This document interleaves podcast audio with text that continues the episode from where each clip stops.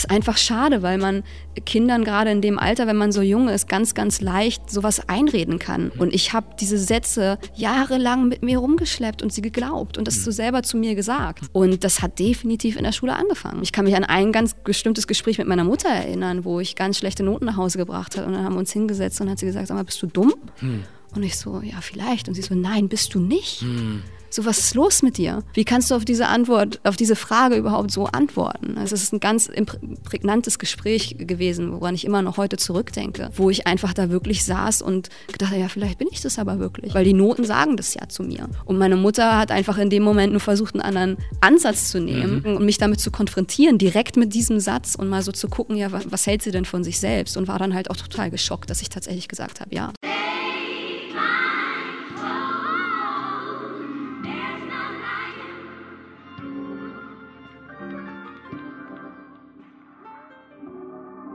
Und ja, das ist der Made in Germany Podcast. Mein Name ist Junior. Die heutige Folge wird auch wieder gesponsert von Barbosa, dem Sport- und Modelabel. Link in der Beschreibung. Und zu meiner Gästin heute, Gianna Shamon. Gianna Shamon, Entschuldigung. Ja. Gianna Shamon. Alles gut. Wie geht's dir? Mir geht's sehr gut. Ich freue mich hier zu sein. Freut mich, dass du da bist. Wir können mal über was, was heißt mal was anderes sprechen, aber ich hatte, glaube ich, noch keine Person da, die Doch, doch. Ich, ich, muss mich jetzt korrigieren, bevor ich es überhaupt schon ausgesprochen habe. Doch, ich habe mit jemandem gesprochen, der hat ein Buch geschrieben gehabt. Aber bei dir hängt ja noch mal ein bisschen was anderes mit dran. Du hattest auch mal davon erzählt gehabt, dass da noch eine Kickstarter-Kampagne mit dran hängt, richtig? Genau. Genau. Und ich will einfach verstehen, wie du dazu kamst, zu sagen, du möchtest ein Buch schreiben, wie dich das zu einer Kickstarter-Kampagne geführt hat und wo du dann am Ende mit sowas rauskommst. Weil das auch nicht so das Normalste der Welt ist, glaube ich, so wie wir es kennen. So, das weißt du, glaube ich, genauso gut wie ich, wenn nicht vielleicht besser, dass man, keine Ahnung, bestimmte Ausbildungen macht, studieren geht mhm. und dies und jenes und künstlerisch unterwegs zu sein oder was zu versuchen, was ein bisschen außerhalb der Box ist, ist so ein bisschen abwegig so und ähm, bringt vielleicht auch gar nichts anscheinend, so finanziell oder was auch immer. Und ich finde es einfach interessant, dass so viele Menschen heutzutage verschiedene Wege probieren, einfach zu machen. Und ich hatte auch gestern mit jemandem gesprochen, der meinte, dass seine Frau auch ein Buch geschrieben hat. Okay. Und es waren Gedichte und das Ding ist ein Bestseller irgendwie jetzt auf Amazon geworden. Okay. So, und das ist auch zu Hause einfach so entstanden, weißt du? Ja. Also, es ist doch alles möglich. Ja. So, und deswegen bin ich gespannt, was du zu sagen hast. Also ich finde es auf jeden Fall schon mal schön zu hören, dass äh, jemand ein Buch geschrieben hat, was auch Gedichte sind, wie bei mir. Und es so. ist ein Bestseller auf Amazon geworden. So. Ähm, das ist sehr motivierend. Ja, wie hat das angefangen? Also ich habe eigentlich schon immer geschrieben, ähm, tatsächlich schon in der Grundschule. Damals waren es dann halt eher Geschichten über Lieblingstiere, die man so hat, wenn man so sieben oder acht Jahre alt ist. Mhm. Und ähm, ja, dann ging es eigentlich immer weiter mit, ähm, ich glaube, die, die Übergangsphase war dann eigentlich eher so ein Dear Diary, Tagebuch-Geschichte, mhm. wo es einfach darum ging, was geht in mir vor, was habe ich heute so erlebt und ähm, mit der und der Freundin habe ich gerade Stress.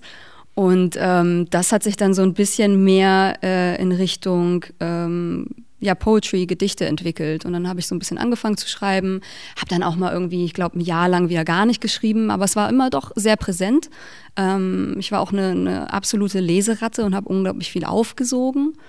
Ähm, und ich glaube, dass meine Mutter tatsächlich mich da auch so ein bisschen motiviert hat. Also mhm. meine ähm, Kindheitsgeschichten hat tatsächlich meine Mutter geschrieben. Also es gibt äh, drei Geschichten, die sie geschrieben hat, die sie mir immer wieder vorgelesen hat. Mhm. Und das sind tatsächlich auch meine Lieblingsgeschichten, zu Bettgeh-Geschichten damals gewesen. Und ähm, ja, das ist, glaube ich, einfach dann doch unterschwellig so ein bisschen hängen geblieben, dass mhm. mich das auch interessiert hat, da irgendwann einzusteigen. Ja. Und ähm, genau, dann habe ich über die Jahre unglaublich viel geschrieben. In den letzten fünf bis sieben Jahren, würde ich sagen, hat sich das auf jeden Fall nochmal verstärkt. Da ging es dann auch wirklich nur noch um Poetry oder Gedanken, die man so hat im Allgemeinen. Und ähm, dann vor jetzt, ich glaube, ungefähr drei Jahren oder nicht schon so vor fünf Jahren habe ich eigentlich dann immer mal so ein bisschen angefangen bei Instagram so ein bisschen was zu posten, was ich so geschrieben habe. Mhm. Habe das dann aber sehr schnell wieder sein gelassen. Mhm. Und dann vor drei Jahren habe ich wieder angefangen, ich bin auch Fotografin mhm. und habe dann äh, vor drei Jahren jetzt wieder angefangen, ähm, einige meiner Gedichte zu nutzen als äh, Captions für die Fotos, die ich hochgeladen habe. Ja. Und dadurch kam ich immer ein bisschen, kam ich da ein bisschen mehr rein, habe auch mehr irgendwie Rückmeldung bekommen von Leuten, die gesagt haben, dass sie das irgendwie schön finden und dass sie das total motiviert hat und ähm, sich total wiedergefunden haben da drin teilweise. Mhm. Und das hat mich dann dazu geführt, mehr darüber nachzudenken, damit mehr zu tun, obwohl ich das schon seit Jahren zu hören bekomme. Viel mhm. von meiner Familie auch. Ähm, meine Tante, meine Patentante, ähm, liest mein Horoskop schon seit ich klein bin. Mhm. Und die heißt, sagt mir, also die im Endeffekt ähm, kannst du, du kannst dir so einen Chart ähm, angucken, ähm, brauchst halt dein ähm, Geburtsdatum, die genaue Geburtsurzeit, also auf die Minute genau und äh, den Geburtsort. Und dann kannst du halt sehen, ähm, wie zu der Zeit, zu dieser Minute, in der du geboren bist, die Konstellation der ganzen Planeten waren. Und so sind die dann halt ähm, ja, haben die sich halt irgendwie auf irgendeine Art und Weise beeinflusst in dem Moment. Und mhm. daran kannst du dann sehen, dein normales Sternzeichen, Natürlich ist das Sonnenzeichen, dann gibt es irgendwie noch dein, dein Aszendent, dann gibt es dein Mondzeichen und alle anderen Planeten, die da oben rumschwirren, mhm. sind auch alle auf irgendein Zeichen mhm. ähm, für dich ausgelegt. Ja. Dadurch, dass sie halt so standen zu der Minute, in der du geboren bist. Mhm. Und meine Tante hat mir das halt schon, liest mir das schon, seit ich ein Kind bin und sagt halt seit Jahren, Jana, du musst schreiben. Das ist dein Element und das ist irgendwie das, wie du dich ausdrücken kannst. Und für mich war das immer so, ja, aber mache ich ja schon. Hm. Ähm, und ich habe das irgendwie nie als mehr als so ein, so ein Outlet für mich gesehen. Also einfach, um auf mein Leben klarzukommen. Wie geht es mir, ähm, irgendwie zu reflektieren, äh, darüber nachzudenken, was ich erlebt habe. Ähm, auch Manifestation, was wünsche ich mir, was möchte ich verändern. Ähm, und habe das nie mehr als mehr als das gesehen. Und ähm, ja, meine, meine Patentante war dann diejenige, die mich dann so ein bisschen gepusht hat und gesagt hat, so, ja, aber nee, ich glaube, da ist noch mehr. Hm. Das ist, glaube ich, so richtig dein Element. Ja. Und dann ähm, war ich jetzt kurz vor Corona, im März tatsächlich, Anfang März diesen Jahres in New York mhm. und hatte da eine ähm, Reiki- und Tarot-Card-Session. Das andere heißt wie nochmal? Reiki. Mhm. Ähm, das ist so eine Energieheilungs-Session im Endeffekt. Mhm. Und bei der Tarot-Card-Session ähm, wurde mir dann halt wieder gesagt, so, schreibst du? Mhm. Ja, ja, solltest du auf jeden Fall. Ja. Und dann bin, ja, dann musste ich den Rest der Reise irgendwie absagen, weil, ja, Corona. Ja. Und dann kam ich zurück und dann habe ich tatsächlich mich eine Woche später, nachdem ich so ein bisschen den Jetlag überstanden habe, mhm. äh, hingesetzt und angefangen, die ganzen Gedichte, die ich über die letzten drei Jahre geschrieben habe, ähm, die ich alle händisch geschrieben habe, ähm, habe ich dann angefangen abzutippen und habe mich hingesetzt, alles ausgedruckt und saß dann da in meiner Einzimmerwohnung und die ganzen Gedichte irgendwo auf dem Boden verteilt und habe da hin und her geschoben. Ja. Wie könnte ich denn das jetzt irgendwie zusammenfügen? Ja. Und dann habe ich angefangen, äh, Illustrationen zu machen aus der Fotografiearbeit von mir mhm. und habe die dann noch mit dazu gelegt. Und okay. ja, und dann war ich irgendwann zufrieden und dann habe ich mir durch YouTube-Tutorials InDesign beigebracht mhm und habe das Buch gesetzt. Ja. Und das habe ich dann, damit habe ich mich in der Quarantänezeit ähm, April, Mai, äh, noch so in den Juni rein beschäftigt. Ja. ja. Glaubst du, du hättest das gemacht, wenn das nicht zu dieser ganzen Sache gekommen wäre?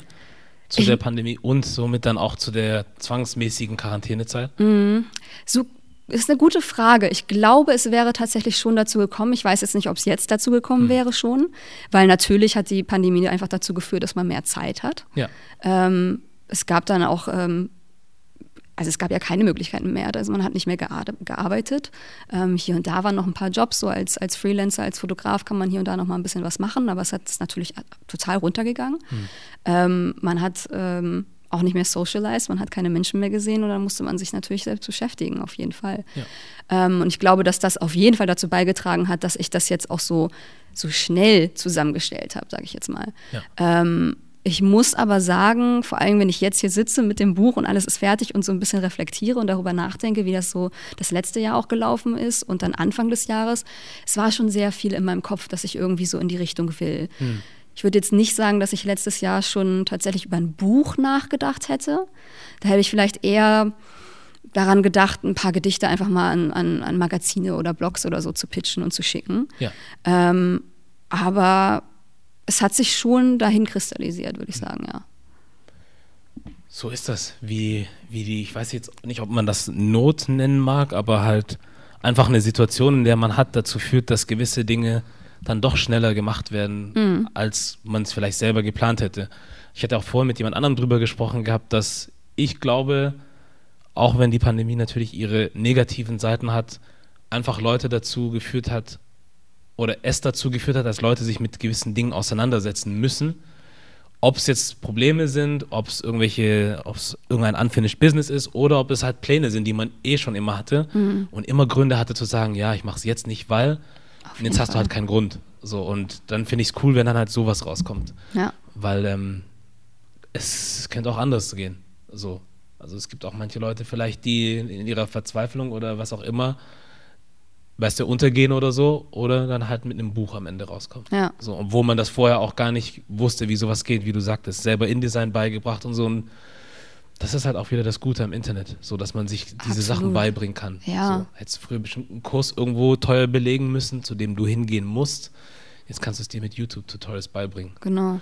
Starke Sache. Ja. Ja, ja und äh, Stichwort Internet, so ist das dann ja auch zu der Kickstarter-Kampagne im Endeffekt gekommen. Mhm. Also ähm, man hätte dann, wie du jetzt gerade gesagt hast, einen Kurs machen müssen oder man hätte sich halt eben einen Verlag suchen müssen, der das alles für einen übernimmt. Mhm. Ähm, das kam für mich ähm, nicht wirklich in Frage. Ähm, würde ich sehr gerne mit dem Musikbusiness vergleichen, ähm, zu einem Label zu gehen oder ähm, selbstständig als, als Musiker sein Ding machen weil ich einfach glaube, dass das, ähm, was man da abgeben muss an Prozente mhm. Und äh, wie das aufgeteilt ist, einfach absolut nicht gerechtfertigt ist. Und so ist das bei ähm, einem Verlag auch, ja. zumindest solange es äh, dein erstes Buch ist. Ja. Wenn die natürlich einfach gar keine Sicherheit haben, wie kann denn das auch laufen, dann nehmen sie sich halt ihren Prozentsatz und der ist halt einfach unglaublich hoch. Ja. Und ähm, deswegen habe ich mich dafür entschieden, ähm, für Self-Publishing und habe mir dann überlegt, okay, wie komme ich denn da hin?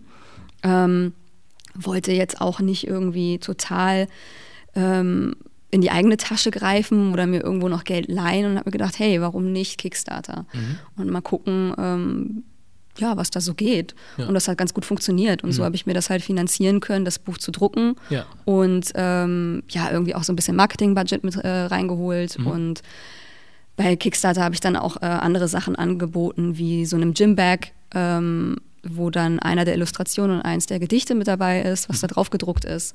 Mhm. Äh, was mir da auch super wichtig war, ist, dass das Fair Trade ist und dass das alles irgendwie ähm, recycelt ist. Und dementsprechend ja, musste man natürlich auch so ein bisschen mehr investieren. Ja. Und deswegen ähm, ja, habe ich dann alles einfach zusammengeworfen und mir dann irgendwie eine Summe ausgerechnet, womit ich glaube, dass das irgendwie funktioniert. Und mhm. ja, die habe ich erreicht. Und Krass. dann, jetzt sitzen wir hier. So, Glückwunsch. Dankeschön. Ja, ja, das ist so krass, ne, was alles so möglich ist. Das, wenn du das jetzt irgendjemand anderem erzählt hättest oder vor allem, glaube ich, auch bestimmt Leuten aus deiner Familie, die aus einer anderen Generation sind, äh, die werden sich schon richtig wundern, was da so alles heutzutage rumkommen kann, ne? Ja, also absolut. Einfach zu sagen, ja, ich schreibe ein Buch. Also ich will es jetzt nicht klein klingen lassen, aber ich schreibe jetzt mal selber einfach ein Buch. Ich bin eigentlich kein studierter oder gelernter Autor in der Hinsicht so. Ähm, ich lerne, wie man diese Programme benutzt, um das zusammenzustellen.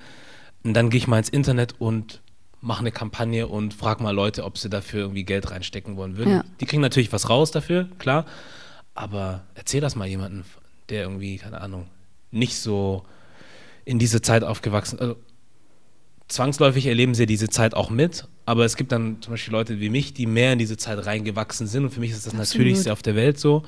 Und für andere, die halt noch andere Zeiten kennen, ist es so, pff, so kannst du auch mit so, äh, so einem Buch veröffentlichen? Ja. Krass. So, hätten dir vielleicht einen Vogel zeigen können oder so. Ja.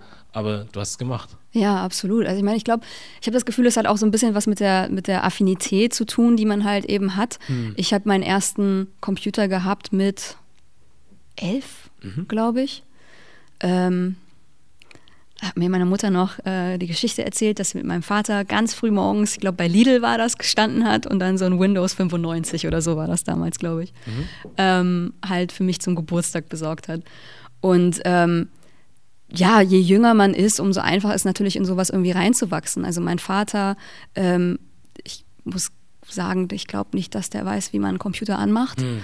Ähm, meine Mutter wird jetzt vielleicht noch dahin kommen, ein bisschen was schreiben zu können und so, aber mhm. ähm, ja, wenn man es wenn man's einfach nicht gelernt hat ähm, und wenn man es in dem Job, in dem man arbeitet, halt eben einfach auch nicht braucht, dann, dann hat man auch den Druck nicht dahinter, das zu lernen. Und bei mir war es halt echt, äh, ja, seit der Grundschule ein Teil natürlich. Man ja. sieht ja auch irgendwie heute, wie ähm, die, die Kinder teilweise ja schon irgendwie damit umgehen können. Und wenn sie dann mal ein ein Pad in der Hand haben, was nicht mit Touch ist und dann versuchen irgendwie was zu machen und es funktioniert, nicht total perplex sind, mhm. weil das schon so, weil die es schon so gewohnt sind. Also ich glaube, dass das ähm, auf jeden Fall ein großer Teil ist. Aber ähm, ich muss auch sagen, es wäre jetzt zum Beispiel, also ich habe das ähm, Self-Publishing über Ingram Sparks gemacht. Die sitzen in Amerika, haben aber auch einen Sitz in äh, England. Okay. Und das ist ein ähm, Distributor. Also die drucken das für dich und distributen das auch für dich und ähm, pitchen das dann raus an verschiedene Shops, also okay. auch Online-Shops und eben auch richtig Buchläden auf der ganzen Welt. Hm. Und da hätte man das tatsächlich auch mit äh, Print on Demand machen können. Mhm. Also ich hätte jetzt gar nicht mal wie in dem Fall mit der Kickstarter-Kampagne ähm, Geld sammeln müssen, um vorher welche drucken zu können, sondern ich hätte auch einfach damit rausgehen können und dann warten können, bis Leute das kaufen und dann wird es halt dann gedruckt. Ja. Mir war es jetzt mit der Kickstarter-Kampagne einfach wichtig, weil ich das auch als Opportunity gesehen habe, direkt schon Werbung zu machen. Mhm. Ähm, direkt irgendwie einen Monat lang konstant, also ich habe es über den ganzen August gemacht, ähm, da über den ganzen Monat konstant ähm, die Leute anzusprechen mit. Und ja, man, man fährt einfach zweigleisig damit, ähm, weil man direkt Werbung macht und gleichzeitig schon dein, das Produkt verkauft. Mhm. Also du wirb, wirbst im Endeffekt Kunden, die direkt schon Geld dalassen und dein Produkt am Ende haben. Ja. Und ähm, es ist tatsächlich ganz gut gelaufen, bis dahin, dass danach Leute wirklich gesagt haben, oh, jetzt habe ich die Kickstarter-Kampagne verpasst. Mhm. Wie ärgerlich, was mache ich denn jetzt? Ja. ja. jetzt musst du halt warten bis zum 11.11., .11., dann kommt das Buch raus und ja. dann ähm, kannst du es halt irgendwo anders kaufen. Aber es ist tatsächlich, sind danach Leute gekommen und gesagt, ey, ich habe es einfach echt verpasst. Und mhm. ähm, da habe ich einfach gemerkt, dass diese, diese Werbetrommel, die ich da jetzt selber so ein bisschen gedreht habe, tatsächlich ganz gut funktioniert hat mit dieser Kickstarter-Kampagne. Und das war halt irgendwie so, ein, so eine Konstante, wo man sich dann auch so ein bisschen dran festhalten konnte, mhm. weil man hatte eben etwas ähm, zum Zeigen auf Instagram. Ja. Ähm, ich habe da ein Video gemacht, wie das bei der Kickstarter-Kampagne ist. Also du musst da ja wirklich so ein bisschen was für machen, damit das auch, glaube ich, funktioniert. Mhm.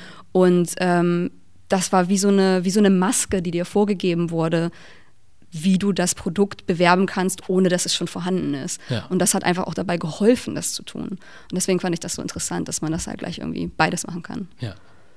Wie kam das? Also ich habe zwei Fragen dazu. Ja. Zum einen, was bekommt, wenn du das sagen darfst, was bekommt der Publisher, den du gefunden hast, für die Arbeit, den er oder die Firma macht? Und zum anderen, was war das, was die Leute gecatcht hat, dass sie gesagt haben, wir möchten da dran teilhaben oder auch da Geld reinstecken? Mhm. Also beim ähm, Publisher, das ist halt ein bestimmter Prozentsatz, äh, den man irgendwie angeben muss. Und wenn das jetzt an die, an die Retailer und an die ganzen Shops geht, da kannst du dann so einen Wholesale Price, also ein, ähm, jetzt fällt mir der deutsche, das deutsche Wort dafür gar nicht ein. Ähm, nicht.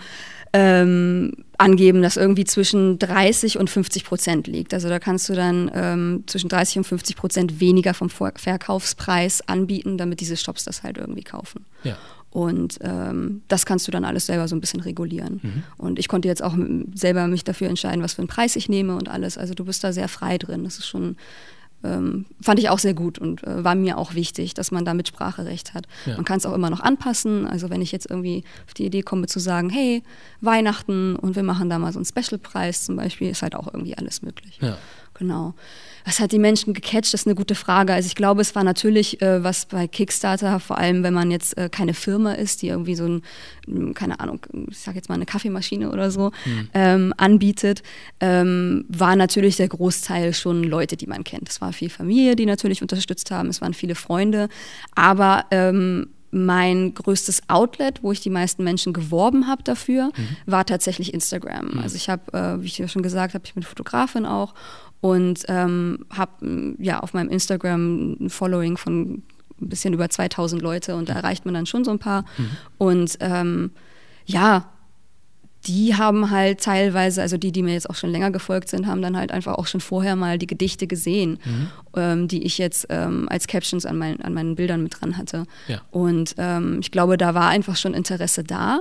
Und ich glaube, ich war auch schon ziemlich hartnäckig, muss ich sagen. Also ich habe schon jeden Tag mal gesagt, so hey, Kickstarter-Kampagne und dann habe ich irgendwie WhatsApp genutzt und ähm, dann habe ich noch Mailchimp genutzt, ähm, einfach Mailchimp, sagt es so ein ähm, also es ist über E-Mail, da hast du auch wie, wie so eine ähm, vorgefertigte Maske, um ähm, etwas äh, zu bewerben. Also ganz viele Leute, das wie ein Newsletter ist es mhm. im Endeffekt. Mhm. Aber du kannst das halt wie, wenn du jetzt auch mit so Bausteinen deine, deine Website, deine Homepage aufbaust. So ist das auch aufgebaut. Also mhm. du musst da nichts äh, vom, vom Coding wissen oder so, ja. sondern kannst das halt so zusammenstellen, wie du das möchtest. Und dann machst du halt ein Bild von dem Buch da rein und machst halt einen Text da rein und sagst so, hey, äh, wir haben jetzt 20 Prozent auf der Kickstarter-Kampagne irgendwie erreicht und ähm, das und das muss noch geschehen und sagt auch mal euren Freunden und Familien Bescheid und keine Ahnung. Ja. Und dann immer so so Updates rausgeschickt, um einfach irgendwie so eine Consistency da drin zu haben. Und weil man weiß ja, wie das ist.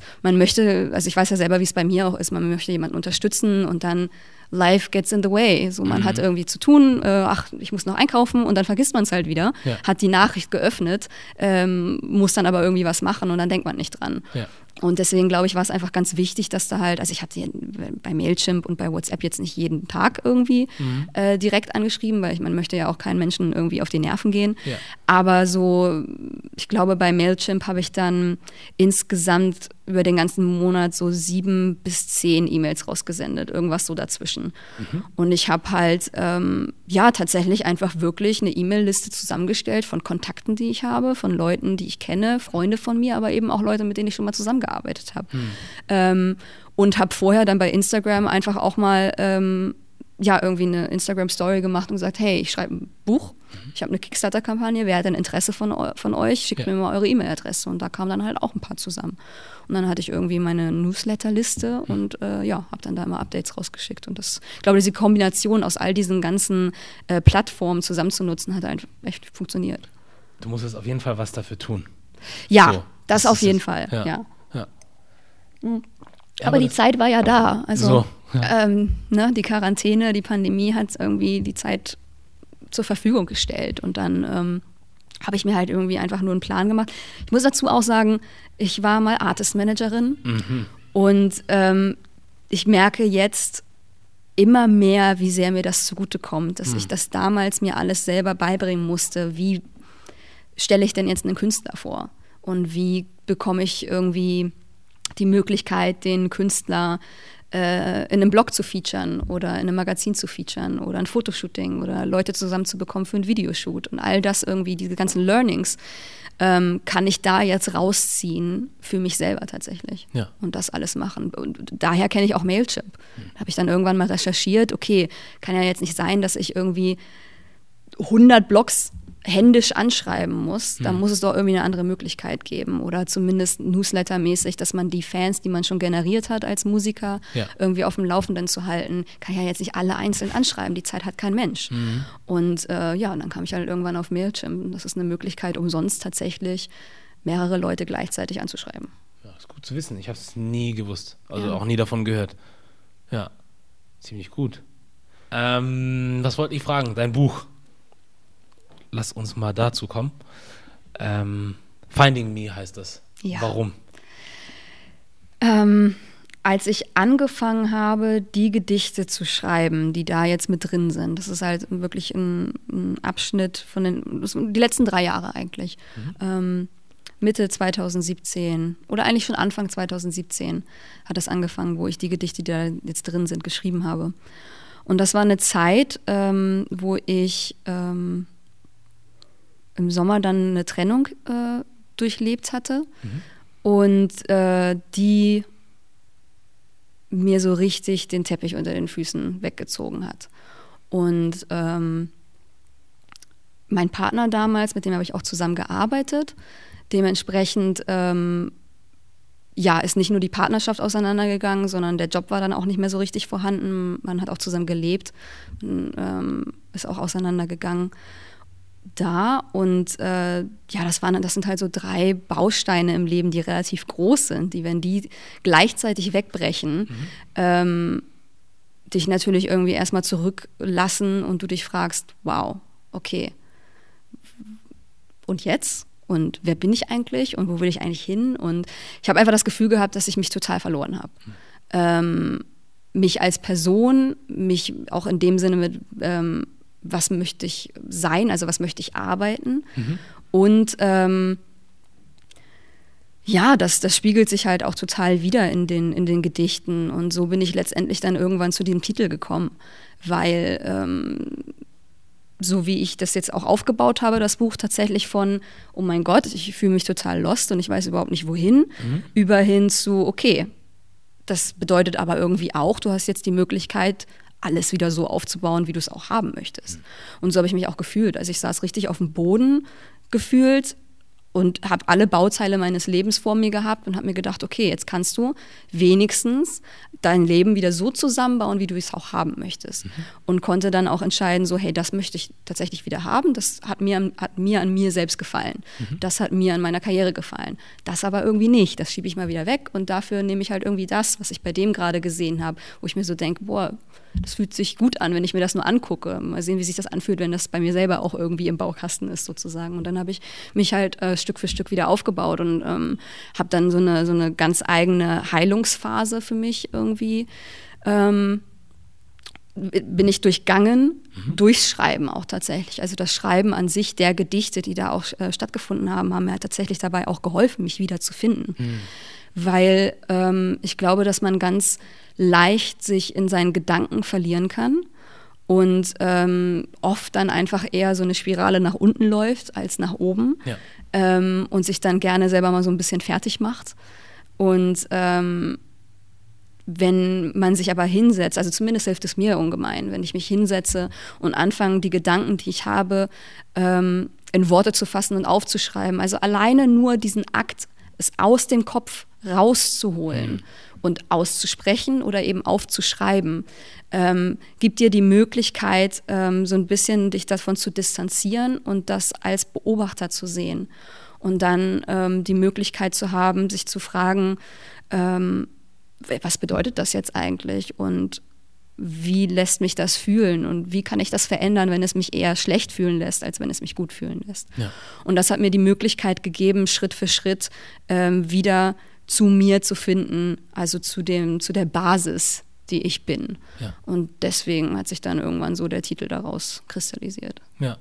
Und ähm, wenn du jetzt zurückblickend drauf gucken kannst, ähm, nachdem du auch die ganze Arbeit jetzt gemacht hast und dich mit dir selber auseinandergesetzt hast, ähm, nicht um zu sagen, dass du es nicht vorher auch schon getan hast, aber nochmal vielleicht auf eine andere Weise, ähm, was denkst du, woher das kommt, dass du verloren warst? War das, da, also ist das durch die Beziehung entstanden oder ist dir dann aufgefallen, dass du sogar vor der Beziehung schon noch gar nicht so richtig wusstest, wer du bist oder was du willst oder was Sache ist und das dann in der Beziehung oder durch die Trennung erst aufgekommen ist? Hm. So.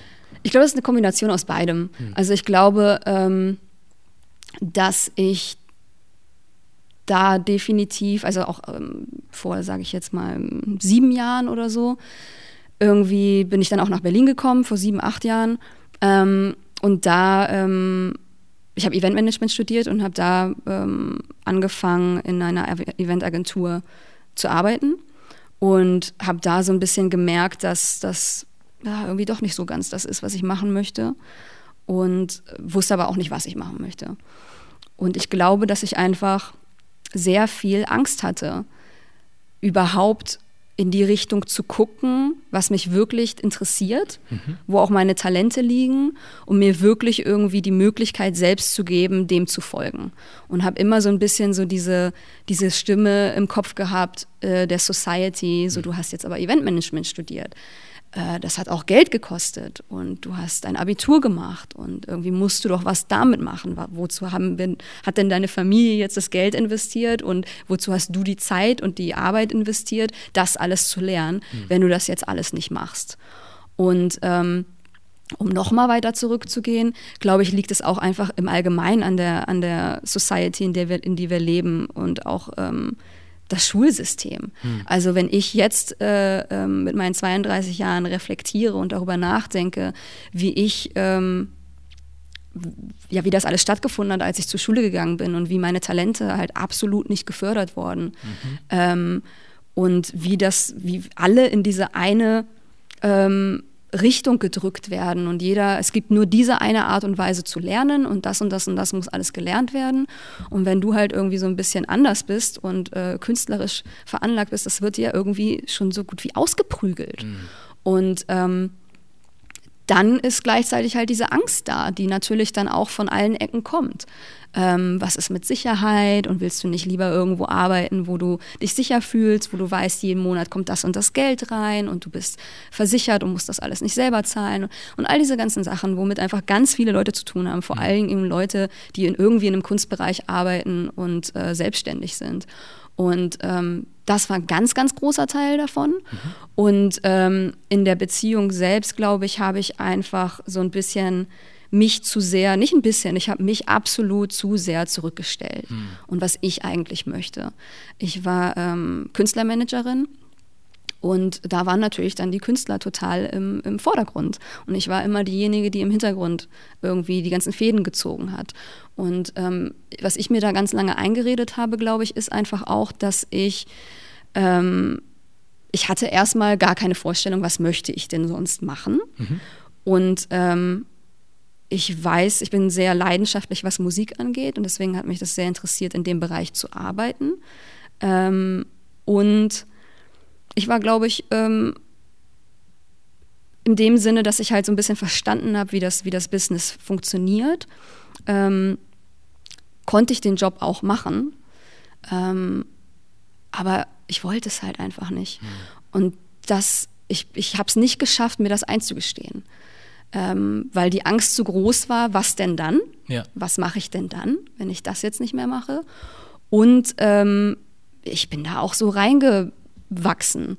Und dann ähm, hat sich was aufgebaut und es wurde immer mehr und dann lief es auch irgendwann ganz gut und dann ähm, war irgendwie auch nicht mehr die, der Gedanke irgendwie da, das nicht mehr weiterzumachen. Ja. Und ähm, ja, in der Kombination damit, mich selber halt zurückzustellen als Person im Job, aber auch ähm, als Mensch in, in der ganzen Zeit, weil ich ja einfach nicht nach innen gegangen bin, um herauszufinden, was ich eigentlich möchte. Mhm und ähm, meinen Talenten irgendwie zu folgen, habe ich mich verloren in dem ganzen Prozess. Ja. Und äh, das liegt alles an mir. Das war alles, äh, das liegt alles auf meiner Seite. Ich habe das alles unbewusst, aber ich habe es alles so entschieden. Ja. Und ähm, ich glaube, deswegen musste es auch so ein, so ein Crash nach, dieser, nach dem Beziehungsende irgendwie geben, wo wirklich alles zusammengebrochen ist, meine ganzen Pfeiler in meinem Leben, weil sonst weiß ich nicht, ob ich mich jemals hingesetzt hätte hm. und wirklich das Projekt angegangen wäre, wer bin ich eigentlich ja. und was möchte ich eigentlich. Ja. Und dadurch, dass halt irgendwie alles mir weggenommen wurde, woran ich so festgehalten habe aus Angst, hatte ich dann endlich die Chance, okay, jetzt muss ich ja gucken, was ich will ja. und wo ich anderes hin will. Und ja, also, das, also ich bin da total dankbar für, dass das passiert ist heute. Es war sehr, sehr schmerzhaft und hm. sehr, sehr anstrengend und, und habe mich absolut, also ich bin nicht mehr derselbe Mensch, ja. ähm, aber ich bin sehr, sehr glücklich darüber heute. Ja. ja. War dir vor der ganzen Sache dann schon klar, dass es im Leben ab und zu mal auch solche Momente braucht, um lernen oder weiterkommen zu können? Oder kam das erst mit dieser Geschichte dann? Hm. Ich glaube, wenn du mich das gefragt hättest vor ein paar Jahren, hätte ich definitiv Ja gesagt. Wenn ich jetzt zurückblicke und darauf zurückblicke, wer ich mal war und ich mit mir selber sprechen könnte, dann würde ich jetzt sagen, du hast keine Ahnung. Mhm. Absolut keine Ahnung. Ich glaube, in der Theorie habe ich es verstanden, aber ich habe es selber noch nie so erlebt, dass ich wirklich wusste, was das bedeutet. Ja. Einfach auch mal das zuzulassen und irgendwie in die Angst zu gehen oder mit der Angst zu gehen, weil die wird immer da sein. Es wird immer diese Ego-Stimme da sein, die dir immer sagt, äh, oh ja, aber was wenn und das nicht klappt und hier das nicht klappt und du nicht gut genug bist oder was auch immer. Und man muss halt eben einfach anfangen, ähm, weil das ist ja irgendwie eine Eigen Eigenmanipulation, die man sich da aufbaut mit hm. diesen ganzen Sachen, die man sich selber sagt, ja. warum man jetzt diesen Schritt nicht geht, weil man Angst hat. Ähm, aber ich glaube, genauso kannst du es halt auch andersrum. Du kannst dir halt auch jeden Tag sagen, was, wie geil du bist und mhm. was du alles kannst und wie talentiert du bist und ähm, ja, einfach dir zuzusprechen. Und ähm, je öfter man sich das sagt, umso einfacher wird es, das auch zu glauben. Mhm. Weil genauso ist es halt eben auch andersrum. Ja. Wenn die Society dir halt irgendwie sagt, ey, das ist ähm, zu unsicher und habe lieber einen sicheren Job mhm. und darauf zu hören. Und dann fängt man halt an, diese Stimme zu kopieren von allen den Sachen, die man von außen hört und sich selbst zu sagen. Ja. Anstatt einfach mal reinzuhören und nur auf sich zu hören und die anderen Stimmen mal Stimmen sein lassen. Mhm. Und dann ähm, ja, einfach sich so, sich so Mantras aufzubauen, tatsächlich einfach. Mhm. Und ähm, das habe ich halt währenddessen auch gemacht und das hat mich da so ein bisschen rausgeholt, auf jeden Fall. Ja. Ja, das ist halt das Ding. Auf der einen Seite frage ich mich, warum Menschen sich überhaupt die Zeit nehmen oder die Energie, anderen Leuten das immer auftragen zu wollen, ne? oder so auferlegen zu wollen. So diese, eigentlich sind das ihre eigenen Ängste, die sie haben. Es wird dann meistens Absolut. verpackt in, ich mache mir Sorgen um dich, mhm. aber eigentlich sind das deine Probleme, mhm. nicht meine, weil, mhm. keine Ahnung, dann muss ich halt vielleicht mal auf die Schnauze fliegen und dann lerne ich hoffentlich draus und mach's besser oder anders. Ähm, ich finde, dann ist auch eher gefragt, also es ist schon okay, gewisse Fragen zu stellen und zu sagen, hast du dir über sowas mal Gedanken gemacht? Und wenn die Person sagt, ja, habe ich, dann wäre die nächste Frage für mich, okay, wie kann ich dich unterstützen? Mhm. Kann ich mhm. irgendwas für dich tun? Mhm. So damit das genau. auch, weißt du, weil einfach nur die Angst zu, abzulegen da und zu parken, bringt keinem was. Ja. Sondern sagt jemand, ja, hast du darüber nachgedacht? So und so, ja, habe ich. Ja, stimmt, ist ja, ja, es könnte sein, dass es nicht funktioniert. Bietest du mir jetzt aber auch anders, also bietest du mir deine Hilfe an, dass es mhm. vielleicht doch trotzdem funktionieren kann, trotz der Angst und trotz der Gefahren? Nein. Also es endet immer bei diesem, mach dir Gedanken drüber, jetzt hast du den Gedanken im Kopf und jetzt machst du nicht mehr weiter. Und das mhm. finde ich halt schade, so, das ist so voll unnötig aus meiner Sicht, sondern dann will ich entweder, keine Ahnung, einen Lösungsansatz haben irgendwie oder eine Hilfestellung, aber mhm. nicht so dieses, ja, lass es doch lieber sein. Ja. So, weil wenn alle Menschen, die was geschafft haben, es sein gelassen hätten, dann hätten wir bestimmte Dinge auch heute nicht, Absolut. die wir tagtäglich benutzen und sehen. So, stell mal vor, den, die hätten auf alle gehört, die sagen, ja, zu riskant und zu dies und das. Dann hätten wir vieles heute einfach gar nicht. Ja. So, und das ist aber dann auch wichtig, finde ich, was du sagst, dass man auf der einen Seite dann in Schulen auch dann nicht, also zumindest in Deutschland ist das so, ich weiß nicht, wie das in den Staaten ist, da kriege ich mit, dass es ein bisschen anders sein kann. Aber ich glaube, im Großen und Ganzen ist es schon so, dass gewisse Dinge einfach dann nicht gefördert werden. Und ich will mal die Schule finden, an der man einem Kind sagt, dass man das machen kann, was du jetzt gerade gemacht hast. Mhm. Dass es eine valide Option ist. Mhm. Ähm, anders zu denken einfach. So, weil klar, Schule machen, Ausbildung, Studium, alles schön und gut und ist auch alles richtig und ich finde es auch vernünftig, wenn Kinder sowas machen, so einfach um mal was gemacht zu haben in der Richtung, aber wenn jemand weiß, dass er oder sie künstlerisch veranlagt ist bringt es nichts, der Person zu versuchen, irgendwie, keine Ahnung, Satz des Pythagoras die ganze Zeit reinzuprügeln. So, den er nie wieder im Leben versucht, also benutzen wird, oder? Absolut. So, außer du willst halt, keine Ahnung, Physiker oder sonst was werden. Ich ja. weiß nicht, wo du es brauchst. Dann förderst du aber dann halt die Person wieder in diese Richtung. Genau. Aber zu wollen, dass alle in komplett eine Richtung gehen und komplett alle Möglichkeiten, die es links und rechts gibt, zu missachten, finde ich so ein bisschen verkehrt. Und es wäre cool, wenn das in der Bildung auch dann irgendwann mal ankommt, zu sagen, wir müssen gucken, dass wir die Kinder auch versuchen, individuell irgendwie anzupacken. Ja. So, du kannst dich bei 30 Kindern vielleicht nicht detailliert so um jeden Einzelnen so kümmern, aber dass man sagt, dann sind halt hier zwei, drei, die sind künstlerisch orientiert, dann machen wir ein bisschen was mit denen und die anderen sind eher wissenschaftlich, dann gehen wir halt da ein bisschen in die Richtung. Genau. Würde ich mir wünschen, weil es gibt einfach sehr viele Möglichkeiten. So, ja. und jetzt, wie gesagt, das muss mal irgendjemand hören, dass man sagt, ich bin in der Corona-Zeit darauf gekommen, ein Buch endlich anzufangen und habe mir das mit Kickstarter finanziert. So. Ich glaube, viele Leute wissen nicht mal, dass es Kickstarter gibt. Mhm. So. Und die wissen aber von allem anderen. So von TikTok und jenem, aber von genau. Kickstarter wissen sie halt nicht. Ja. Lange Rede, kurzer Sinn. So, das war mein Punkt. Ja, ich glaube, gerade bei Bildung ist es auch so, ähm, ich glaube, man muss einfach den Kindern auch die Möglichkeit geben, ein bisschen mehr selbst entscheiden zu können. Also wenn man jetzt ab einem, ich weiß nicht, ich sage jetzt einfach mal ab der siebten Klasse oder so die Möglichkeit hat. Also ich wusste schon immer, also Physik und Chemie hat mich halt absolut nicht interessiert. Mhm. Ähm, ich weiß bis heute, dass ich meinen Finger nicht in eine Steckdose stecken soll und dann geht es mir gut. So. So. Mehr muss ich halt einfach momentan nicht wissen. Ja. Und äh, wenn mich das jetzt noch interessiert, dann, dann hole ich mir ein Buch und schlage es nach. Ja. Aber ich hätte die ganzen Stunden, die ich in, in Physik- und äh, Chemieunterricht verbracht habe, vielleicht lieber damit verbracht, ähm, da nochmal eine Stunde Kunst zu haben, anstatt nur die eine Stunde einmal die Woche oder zwei Stunden die Woche.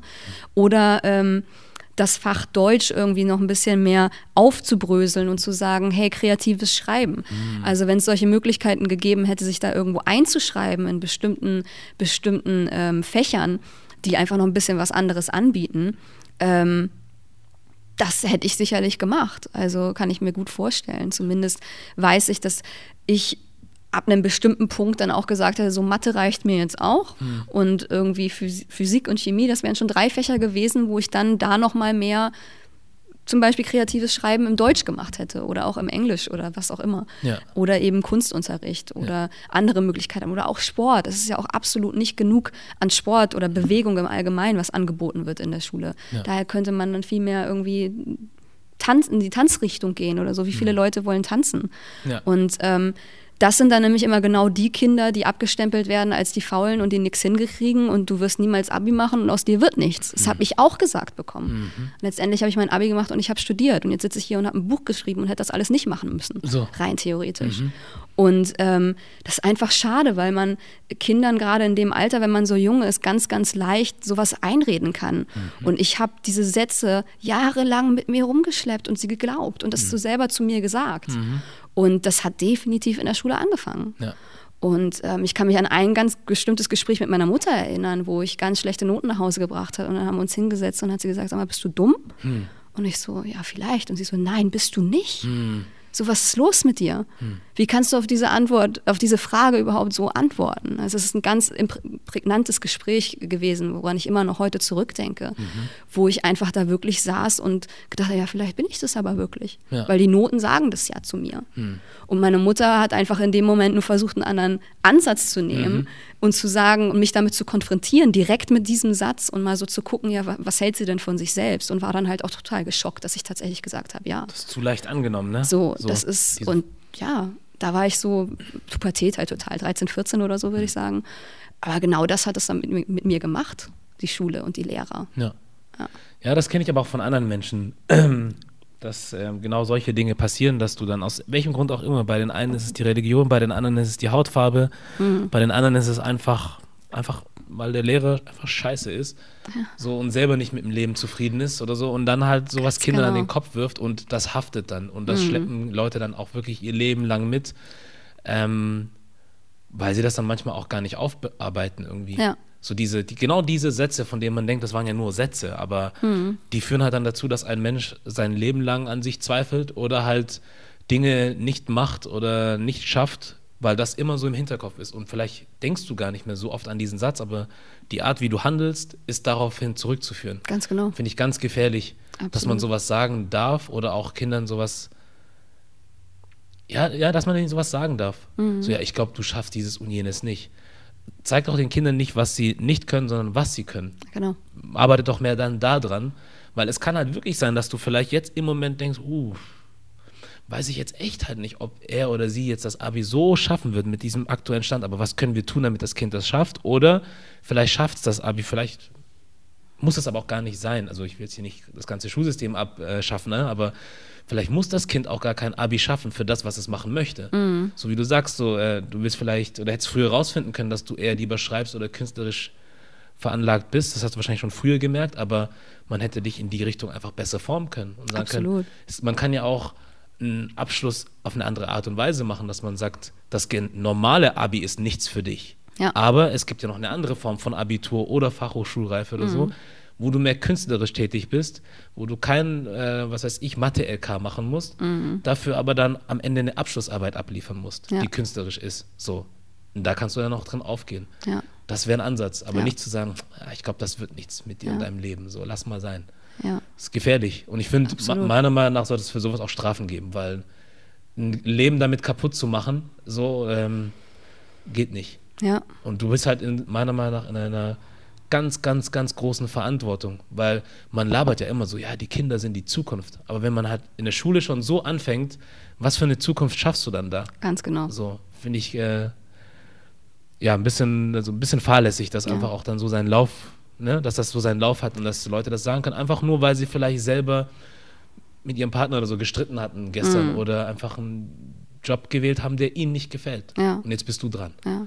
Es ist absolut fahrlässig. Ich würde das gar nicht mal nur ein bisschen fahrlässig nehmen. Und ich würde sogar noch weitergehen und sagen, ich würde nämlich das Schulsystem total abschaffen, mhm. so wie es, wo es, wie es stattfindet. Mhm. Weil ich glaube, dass das absolut so nicht funktioniert. Man sieht es ja. Mhm. Also es ist, äh, weiß ich nicht, was ist denn heute noch ein Abi wert?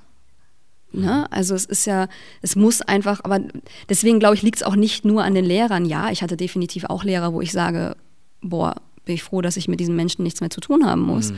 Aber ähm, es liegt definitiv auch an, an dem System, weil die müssen ja auch gewisse ähm, also sie haben ja auch gewisse Vorgaben und müssen gewisse Sachen erreichen und gewisse Sachen an, an Lehrstoff uns beibringen in einer bestimmten Zeit. Mhm. Also es liegt ja nicht nur an den Lehrern selbst, sondern halt eben einfach auch wirklich, wie das ganze System aufgebaut ist. Und ich glaube, das muss einfach tatsächlich total umgeworfen werden. Mhm. Und da muss einfach die Möglichkeit geboten werden, dass die Kinder selber herausfinden, worin sind sie denn gut und was bringt denen auch Spaß. Ja. Weil ich glaube nämlich 100%ig daran, dass man das machen sollte, was einen Spaß bringt. Ja. Und dann kommt alles andere zusammen. Ja. Und auch das Geld und die Möglichkeit davon zu leben und glücklich zu sein gleichzeitig. Ja. Weil es gibt unglaublich viele Menschen, die in irgendeinem Job arbeiten, in dem sie nicht glücklich sind und wir verbringen, weiß ich nicht, habe ich jetzt noch nie ausgerechnet, aber ich würde fast mal sagen, halt echt 60 Prozent wahrscheinlich mit den Leuten auch mhm. in der Arbeit. Mhm. Ähm, und das muss dann auch funktionieren. Ja. Und das muss dich glücklich machen, sonst bringt es halt nichts. Ja wenn dann Leute sagen oder das in Frage stellen ne, und sagen, guck mal, du hast doch jetzt das studiert, du hast doch jenes gemacht, willst du all diese Zeit aufgeben? Mhm. Ich würde es andersrum drehen und sagen, ich habe jetzt vielleicht drei, vier, fünf Jahre, lass es auch sechs Jahre sein, in ein Studium investiert, was mir am Ende vielleicht nicht das gebracht hat, was es hätte bringen sollen. Aber lieber diese sechs Jahre machen, merken, dass sie mich nicht weiterbringen, nochmal fünf Jahre oder was auch immer woanders reinstecken, damit ich die nächsten 50, 60, 70 Jahre Danke. besser leben kann oder gut leben kann oder gesund oder glücklich leben kann. Weil das kannst du nicht abwiegen. Diese Jahre hier mit denen, was da noch kommt und dann irgendwie 50 Jahre lang miserabel zu sein, das ist keine, kann keine Option sein. Nee, das kannst du überhaupt nicht in Relation ziehen. Ja. Das ist absolut schwachsinnig mhm. und total traurig. Ja. Also wenn man sich dann dafür entscheidet zu sagen, ich habe jetzt sechs Jahre studiert, deswegen macht es jetzt Sinn, dass ich die restlichen 50 Jahre damit verbringe, obwohl ich nicht glücklich damit bin. Mhm. Nee, absolut nicht. Also das sehe ich auch so. Und ähm, da muss man dann einfach auch die Stärke haben, auf sich selber zu hören und wirklich darauf zu hören, was man drin fühlt und wo man hin will und was man machen möchte, ja. um irgendwie dem zu folgen und nicht einfach das zu machen, was man halt eben gelernt hat. Aber genau das ist es halt. Man muss einfach die Möglichkeit bekommen, herauszufinden, was man wirklich will. Und das kriegst du halt nicht hin innerhalb von einem Jahr oder zwei. Hm. Es muss halt einfach irgendwann verändert sich ja auch. Also ich ähm, habe ja vorhin schon erzählt, ich bin Fotografin und ähm, ich bin auch Director von, von Musikvideos und jetzt habe ich das Buch geschrieben und ich möchte sicherlich in 10, 15, 20 Jahren nochmal wieder was anderes machen und das mhm. möchte ich mir auch offen halten, das machen zu können, weil ähm, ich glaube, das ist, wozu das Leben auch da ist, einfach die Dinge zu tun, die einem, die einen glücklich machen. Ja. Und ich glaube, die Möglichkeit kann man auch haben, wenn man sich da richtig reinhängt und ähm, mit ein bisschen Geduld daran geht und ähm, ja, den starken Willen da reingeht, dann kannst du auch mit den Sachen, die dir Spaß bringen, dein Geld verdienen und ja. davon leben. Absolut. Ja. ja. Ja. weil das ist, ich finde es halt immer wieder interessant, ähm, wenn mir das wieder einfällt. Für mich ist es so, dieses ganze Schul- oder Bildungssystem so ein Ding. Wie soll man das erklären? Es ist so, wie so ein Spiel, wo man sich geeinigt hat, dass es gewisse Regeln gibt und alle folgen genau denselben Regeln. So, weißt du, wo man ja. sagt, vielleicht ist das aber auch gar nicht dein Spiel. Ja. vielleicht solltest ja. du das gar nicht spielen, vielleicht solltest du dir ein anderes Spiel raussuchen und dann da deinen Weg finden. Und dass viele von uns sich dann, wenn du zum Beispiel sagst, du bist Künstlerin, aber jemand anders ist wissenschaftlich oder keine Ahnung, wirtschaftlich irgendwie äh, veranlagt, dass man dann sagt, okay, wir versuchen aber trotzdem in dieser selben Sache mitzuhalten. Mhm. Also wo ich mich denke, wo ich mich frage, wozu muss es gewisse Kurse geben, wozu muss man einen gewissen Leistungskurs in gewissen Kursen machen, wo dann, wo man dann am Anfang schon sagt, also ich kann euch jetzt schon sagen, dass 50 Prozent von euch alle rausfliegen werden und es nicht schaffen werden. Warum macht man dann sowas überhaupt? Also ja. klar willst du auch Leute, die dann am Ende des Tages kompetent sind, was gewisse Jobs angeht, aber ich glaube, beim Abi zum Beispiel ist das noch nicht notwendig zu sagen, okay, hier machen wir den Strich und sagen, aus dir wird was und aus dir wird nichts. Ja. Sondern gibt doch allen die Möglichkeit, was zu werden und dann zu sagen, okay, ihr könnt alle das Abi schaffen ähm, auf eine weniger komplizierte Art und Weise. So, weil ich denke, ich habe irgendwie das Gefühl, das ist so eine Art der Ausmusterung ein bisschen. Mm. Dass man sagt, okay, es gibt gewisse Kurse, man hat früher mal gemeint, dass man sie braucht. Heute wissen wir mit dem ganzen Wandel, den wir durchleben und den Möglichkeiten, die wir haben, dass man das ganz gewiss nicht mehr alles haben und machen ja. muss. Ist aber trotzdem da. Weil dann fällst du raus, dann fall ich raus, dann fahren zehn weitere andere Künstler raus und dann sagt man, ich glaube, das wird nichts für dich. Mach mal lieber das da. Und dann mhm. bist du in eine andere Richtung geschoben, in die du wahrscheinlich gar nicht gehen willst. Mhm. Während dann die anderen, die für fit genug empfunden werden, in diese Richtung gehen werden. Also das heißt, ich sehe das wie so eine Pipeline irgendwie, wo man sagt, okay, du gehst jetzt dahin, die gehen dahin und alle sind dann am Ende da, wo wir sie haben wollen. Ja. Aber nicht da, wo sie selbst sein wollen. Ja. Irgendwie so. Und ich finde, das muss weg. So. Ja, absolut. Muss weg. Auf jeden Fall. Und ich glaube, das ist echt äh, das Schreiben an sich für mich. Deswegen habe ich, glaube ich, auch so lange das für mich vielleicht auch einfach nicht als, als Element gesehen, damit Geld zu machen oder damit irgendwie ein Produkt äh, mhm. äh, zu entwickeln, ja. war einfach ganz, ganz lange für mich da, um diese ganze Kondi Kondition ähm, oder das ganze Conditioning, was ich mir da habe auferlegen lassen mhm. durch das Schulsystem und das System im Allgemeinen, in dem wir leben, was einfach total äh, angstbasiert ist, ähm, aufzubrechen und aufzulösen mhm. und für mich meinen mein, meinen eigenen Weg zu finden, wie ich leben möchte. Ja. Und ähm, deswegen habe ich das, glaube ich, so lange als, als es ist wie so eine Selbsttherapie tatsächlich für mich. Also ähm, es ist wirklich jedes Mal, wenn ich so ein bisschen durcheinander bin oder mir geht es einfach nicht gut oder ich fühle einfach irgendwas ist, ich kann aber noch gar nicht sagen, sagen was es ist. Mhm. Sobald ich mich hinsetze, einen Stift in die Hand ne, nehme und anfange zu schreiben, danach geht es mir besser. Mhm. Und ähm, deswegen glaube ich, habe ich da so lange, so eine lange Phase in meinem Leben gehabt, wo ich das für mich genutzt habe, um das alles erstmal abzulegen, um zu dem Punkt zu kommen, jetzt diesen Mut zu haben, mhm. tatsächlich was daraus zu machen.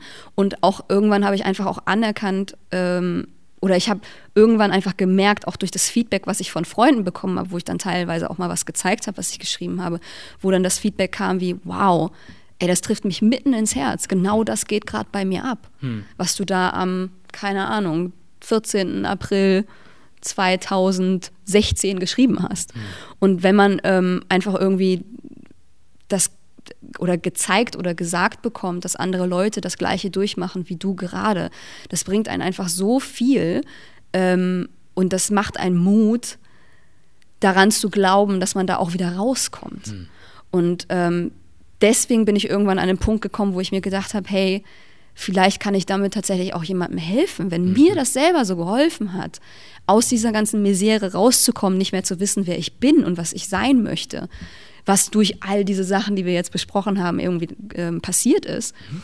ähm, dann ist das doch sicherlich auch äh, dann besteht doch sicherlich auch die Möglichkeit, anderen Menschen damit zu helfen. Vor allem, wenn ich das so schön zusammenpacke und dass das hintereinander weggeht, mhm. dass man halt sehen kann, hey, im ersten Kapitel ging es der Jana so, im zweiten Kapitel hat sie das alles aufgebrochen und aufgearbeitet und jetzt geht es ihr im dritten Kapitel so. Und es geht immer noch weiter. Ja. Und ähm, ja, das war einfach eine richtige, ein richtiger Epiphany-Moment, den mhm. ich hatte, wo ich so gemerkt habe, hey, das ist wirklich ein, ein, ein, weil so möchte ich leben. Ich möchte etwas kreieren können. Das habe ich auch mit der Fotografie versucht. Ich möchte immer irgendwie was kreieren können, was Menschen bewegt und was Menschen irgendwie ähm, emotionalisiert in irgendwelche Art und Weise. Immer mhm. natürlich in, die, in eine positive, natürlich immer. Ähm, und einfach jemanden gut fühlen lässt. Und selbst wenn es in dem Moment nur ist, boah, ich habe jetzt realisiert, ich bin irgendwie gerade, ich drehe mich gerade im Kreis und ich komme nicht weiter und ich fühle mich irgendwie nicht gut und ich weiß nicht, wohin mit mir selbst. Aber hey, da gibt es irgendwie einen anderen Menschen, der hat das auch schon mal durchgemacht. Mhm. Und guck mal, dem geht es jetzt richtig gut. Ja. Und ähm, das alleine schon ähm, ist es mir ganz viel wert, wenn ich damit irgendjemanden erreichen kann oder am besten natürlich ein paar mehr damit erreichen kann, dass die so aus ihrer ähm, aus dem Strudel, in dem sie gerade stecken, rauskommen, dann ähm, ja, habe ich alles erreicht, was ich damit erreichen möchte, weil ich habe das eben gefühlt zwei Jahre, würde ich sagen, anderthalb, zwei Jahre war ich in diesem Strudel drin, mhm. bis ich angefangen habe, irgendwann wieder das Licht zu sehen, mhm. wie man so schön sagt, und gemerkt habe, so hey, da muss ich lang. Da, das ist der Weg, den ich jetzt gehen muss. Ja. Und ähm, ja, das hat das Schreiben tatsächlich für mich eröffnet. Und ja. da bin ich jetzt, ähm, wenn ich jetzt wieder zurückgucke, wieder total dankbar, dass ich eine Zeit lang äh, in der Schule einen Lehrer hatte, der mir immer wieder in den Arsch getreten hat im Deutschunterricht, weil er anscheinend einfach bei mir Talent ent, ähm, entdeckt hat und ich in der Phase einfach überhaupt keinen Bock auf, auf gar nichts hatte, was mit Schule zu tun hatte. Hm. Dass dieser Arschtritt immer wieder kam, dass ich da weitergemacht habe, weil das war nämlich tatsächlich im Deutschunterricht genau in dem Zeitpunkt, wo es dann anfing, in ähm, die Lyrik zu gehen. Mhm. Und das hat dann irgendwann bei mir auch gekribbelt und dann habe ich irgendwie gemerkt, oh, irgendwie ist das interessant, irgendwie finde ich das ganz cool. Ja. War aber noch so ein bisschen in der Schwebe von, oh, ich bin doch jetzt aber irgendwie, ich will doch die Coole sein und die jetzt sich nicht die ganze hm. Zeit meldet und immer alles macht und keine Ahnung und äh, gut in der Schule ist oder wie auch immer. Und ähm, dass dieser Arschtritt da kam, weil ich glaube, das hat auf jeden Fall definitiv dazu beigetragen, dass ich mich äh, mehr damit beschäftigt habe und ja, was ich jetzt tatsächlich nutzen kann. Ich, ich denke echt gerne zurück an, an diesen Lehrer, hm, ähm, weil da Momente sind, wo ich mir so denke, so okay, das habe ich da gelernt und das kann ich jetzt tatsächlich hm. ähm, nutzen mit dem, was mir gerade in mir vorgeht, das irgendwie rauszulassen und das zu einem neuen Gedicht werden zu lassen. Ja. ja. Hast du das Gefühl, dass es bei dir jetzt in eine richtige Richtung geht? Insgesamt, also ist nicht die Rede von perfekt läuft, sondern einfach in eine richtige Richtung geht? Es fühlt sich gerade alles richtig an, ja. Ähm, also was meine Karriere angeht gerade, ähm, geht es alles, ich, ich sehe schon, ich habe das Gefühl, dass ich ähm, an einem Punkt angekommen bin, wo ich so ein bisschen voraussehen kann, was passieren wird. Hm. Und ähm, das liegt einfach daran, dass ich total angefangen habe, auf diese innere Stimme zu hören und darauf zu vertrauen. Ja. Und ähm, einfach wirklich das alles zu machen, was da kommt, hm. was mir diese Stimme sagt. Ja. Und das habe ich halt jahrelang nicht gemacht. Und das mache ich jetzt seit, seit zwei, drei Jahren und ähm, mit immer mehr Vertrauen. Ähm, es kommt immer mal wieder die Angst hoch, die dann irgendwie sagt, ja, aber was, aber wenn. Mhm. Und dann kommt bei mir jetzt aber immer wieder schneller, ähm, egal. Weil selbst wenn es nicht funktioniert, dann hast du was gelernt und dann, dann versuchst du es auf einen anderen Weg nochmal oder dann weißt du, das war vielleicht auch nicht der richtige Weg und dann machst du was Neues. Einfach diese Angst davor zu verlieren, mhm. was falsch zu machen. Mhm. Weil ich glaube, so diese, diese Angst ähm, zu versagen ist mhm. einfach so krass bei, in uns verankert. Ja. Und letztendlich, meiner Meinung nach, möchte ich gar nicht mehr so, so leben. Ich möchte gar nicht mehr glauben, dass es so etwas wie Versagen gibt, weil ich glaube, alles, was nicht funktioniert in deinem Leben, sollte dann auch nicht funktionieren. Da glaube ich wirklich dran. Ich mhm. glaube, dass uh, like everything happens for a reason. Und wenn du irgendwie gerade versuchst, das irgendwie möglich zu machen und das funktioniert nicht, dann war es entweder nicht die richtige Zeit, der richtige Zeitpunkt, mhm. oder es ist einfach wirklich nicht das, was, was wirklich du machen solltest in dem Moment. Mhm. Und ähm, dadurch wirst du so ein bisschen vom Leben, Leben durchnavigiert. Ja. Ähm, und ja, nimmst dann halt irgendwie nochmal eine andere Kurve und musst dann vielleicht erstmal das noch lernen und dann hast du einen zweiten Ansatz, um das nochmal zu probieren. Ja. Und ähm, ich habe wirklich das Gefühl, dass sich das so alles bei mir auch gefügt hat, dass ich jetzt halt hier echt mit diesem Buch sitze. Mhm. Und deswegen glaube ich da so fest dran und versuche das genauso weiterzumachen. Ja, sehr gut. Ja. Du hast mir mal auch gesagt gehabt, dass du schon darüber nachdenkst, glaube ich, ne? ein zweites zu schreiben. Oder ist das schon in Arbeit? Ist tatsächlich schon in Arbeit, ja. ja. Also ich bin tatsächlich schon am Schreiben. Mhm. Ähm, das hier hat ja jetzt, ich meine, als ich angefangen habe, diese Gedichte zu schreiben vor drei Jahren, hatte ich definitiv noch nicht im Kopf, ein Buch draus zu machen. Mhm. Ähm, deswegen wird der Prozess jetzt nicht nochmal drei Jahre dauern. Mhm. Ähm, das ist mir auch ganz wichtig. Ich glaube, dafür bin ich jetzt auch viel zu sehr oder freue ich mich viel zu sehr äh, darüber, was gerade passiert, dass ich gar nicht ähm, so lange abwarten kann. Mhm. Ähm, aber natürlich dauert es jetzt noch einen Moment. Ich möchte da äh, mir natürlich auch irgendwie ähm, mit neuen Ansätzen auch so ein bisschen rangehen. Aber ich bin schon äh, dabei, ein zweites Buch zu schreiben, ja. Fällt es dir einfacher? Mm, also ich nicht, glaube. Nicht mal unbedingt das Schreiben an sich, aber so dieser ganze Prozess, du, weil du weißt ja jetzt eigentlich, wie das funktioniert und macht es das jetzt einfacher oder eher nicht? Ich schreibe tatsächlich gar nicht unbedingt so sehr bei jedem bei jedem Mal, wo ich mich hinsetze und schreibe, mit dem Gedanken, das muss jetzt in das Buch kommen. Hm. Ich nutze das Schreiben in erster Linie für mich. Ich nutze das Schreiben, ähm, um auf mein Leben klarzukommen, hm. um zu verarbeiten, was ich erlebe, um zu verarbeiten, was ich fühle, um zu verarbeiten, was für Ängste ich habe, um zu verarbeiten, was ich mir vornehme. Mhm. Ähm, und ich, also ich, ich nutze auch Inspirationen von allem und jedem. Ich versuche ähm, so weit wie möglich ähm, meine eigene Muse zu sein, mir immer selber irgendwie die Inspiration zu bringen, aber ich kann, glaube ich, durch so gut wie alles inspiriert sein. Also ich habe eine, eine Serie angefangen zu schreiben, die nennt sich BVG-Poesie, mhm. weil ich angefangen habe, mein, mein Notebook mitzunehmen, äh, wenn ich in der Bahn sitze, mhm. um mich einfach inspirieren zu lassen von was da passiert, von irgendwelchen Menschen und da irgendwie was aufzuschreiben. Ja. Und ähm, ob das jetzt in meinem Buch landet, glaube ich eher nicht. Das wird, glaube ich, eher dann irgendwie so ein, so ein Einzelprojekt werden auf irgendeine Art und Weise. Mhm. Ähm, kann mir gut vorstellen, dass ich das vielleicht auch mit der Fotografie verbinde, zum Beispiel irgendwie mit einer Serie dann irgendwie auch in der Bahn oder sowas. Ähm, aber es, ich habe, also ich, es gibt Momente, wo ich mich hinsetze und sage, so, über dieses Thema möchte ich jetzt schreiben.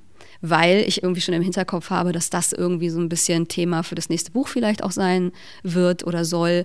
Ähm, aber in der Regel setze ich mich hin, wenn ich dieses es ist ein ganz bestimmtes Gefühl, was ich habe, wenn ich irgendwas verarbeiten muss. Mhm. Und dann fange ich an zu schreiben.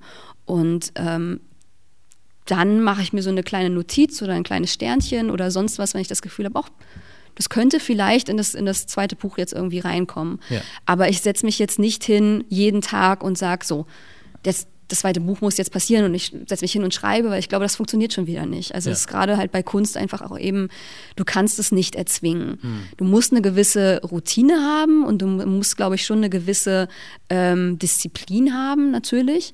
Aber ähm, sobald das halt irgendwie zu Druck wird, funktioniert das schon wieder nicht. Zumindest für mich nicht. Hm. Und ähm, so möchte ich da gar nicht rangehen. Deswegen kann ich gar nicht so sagen, ist das einfacher oder schwerer. Ich schreibe einfach nur. Ich mache einfach das, was mich, was, was mich besser fühlen lässt in dem Moment. Ja. Und ähm, ja, at some point werde ich mich hinsetzen und sagen, so, jetzt hast du keine Ahnung, wieder drei Notebooks vollgeschrieben. Jetzt kannst du mal wieder ankommen, anfangen und zu gucken, wie selektiere ich das jetzt und habe ich jetzt irgendwie schon so genug zusammen, dass ich daraus ein zweites Buch irgendwie äh, zusammenfassen könnte. Ja. Ich glaube, so wird der Prozess bei mir jetzt eher sein. Ich bin jetzt tatsächlich, ich habe das Buch ähm, abgeschlossen.